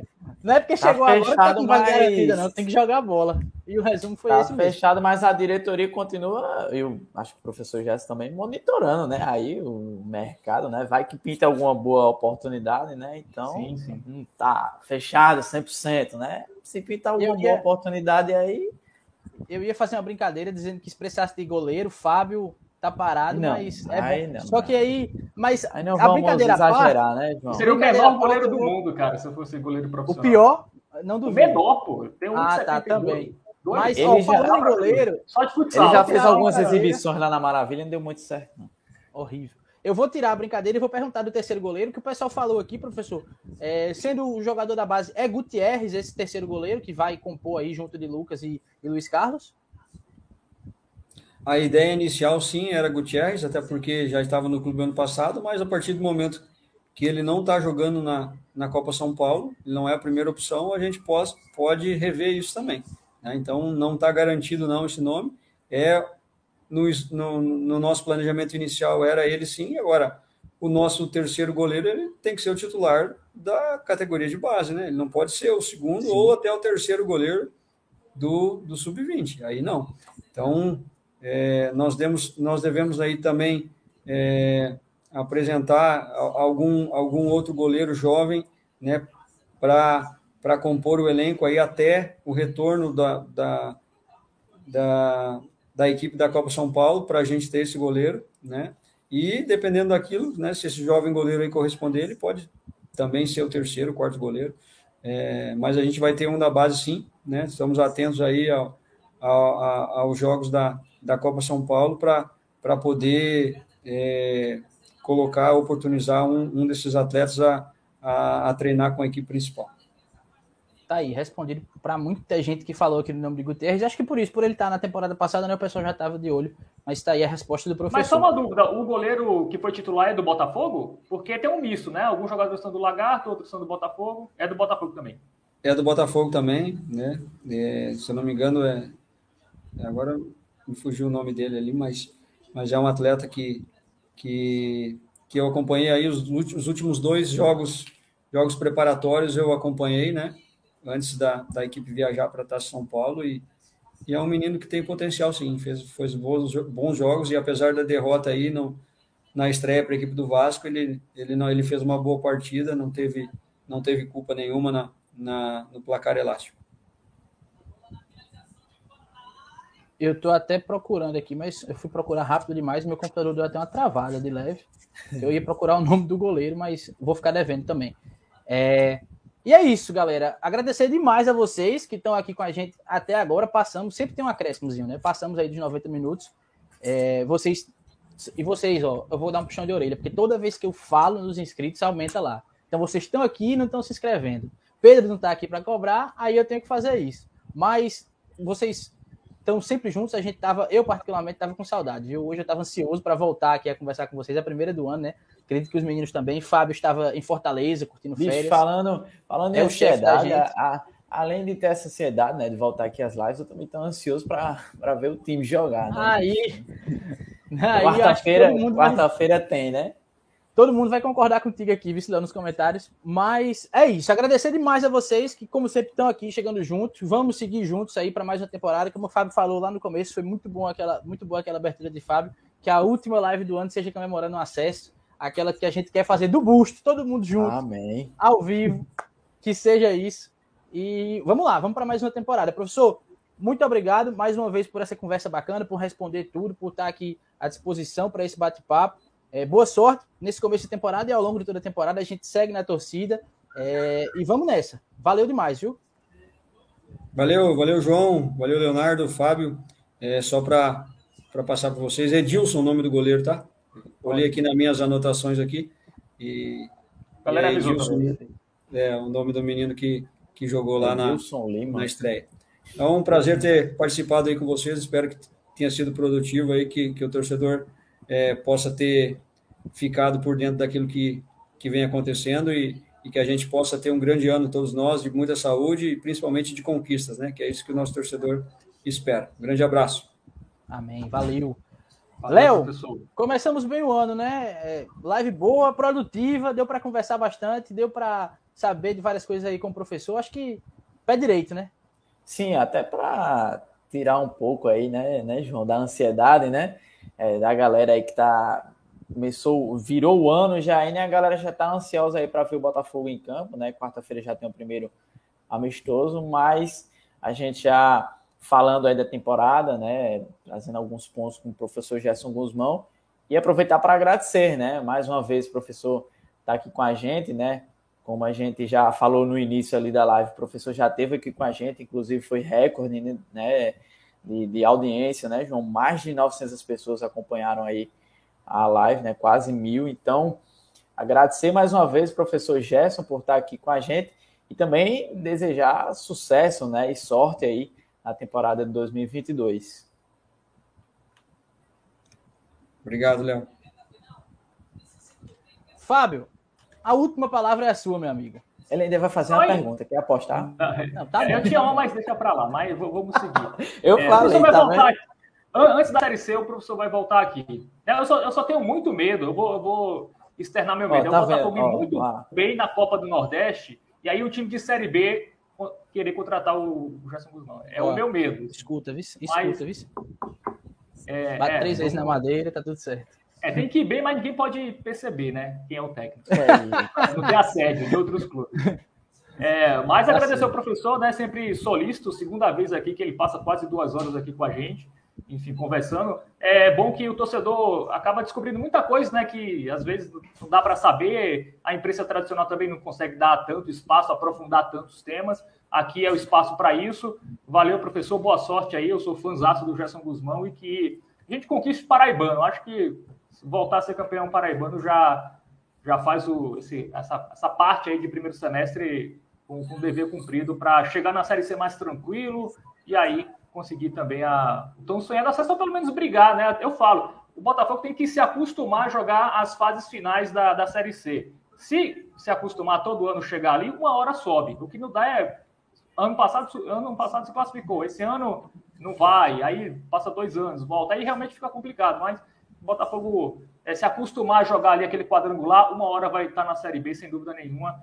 Enfim, o Gerson Guzmão é, é o cara aí para levar o Botafogo à Série B, um técnico muito capacitado, que ganha jogo, né? Eu já, já falei isso várias vezes aqui nas transmissões, um técnico diferenciado, e ainda mais para a Série C. Enfim, espero que ele continue até lá, que o Botafogo faça também um bom primeiro semestre aí com o título paraibano e quem sabe aí uma boa campanha na Copa do Nordeste. Valeu. Valeu, Fábio. Mr. Gogol, viu? Ele fala até os 100 é. minutos de Belos, poder ele estar tá falando. Meu povo, vou encerrar aqui, só para não passar batido, Fábio, porque eu lembrei agora no final, antes que você reclame, tá aqui o Pix, viu, galera? Para você que quer ajudar a gente nesse 2022, Fábio tinha dito no começo, bota o Pix, eu esqueci. Mas tá aí, a chave Pix para você que quer ajudar a gente é 90 minutos de belo, arroba é, gmail.com. Eu quero Leo, fazer outras viagens, galera. Ajudem aí. Léo é o nosso tesoureiro, é ele quem guarda dinheiro, não deixa Fábio gastar com besteira. Então, é isso. Valeu, não, galera. Só gastou com a iluminação aqui. dele, mas segue o jogo. É. Regis aqui agora falando, João tirou a barba, foi, deu para perceber, né? Logo, cara, assim, a gente aparece os meninos tudo barbudo aí. Ei, vou encerrar que a gente já tá conversando besteira. Valeu. Quer jogar,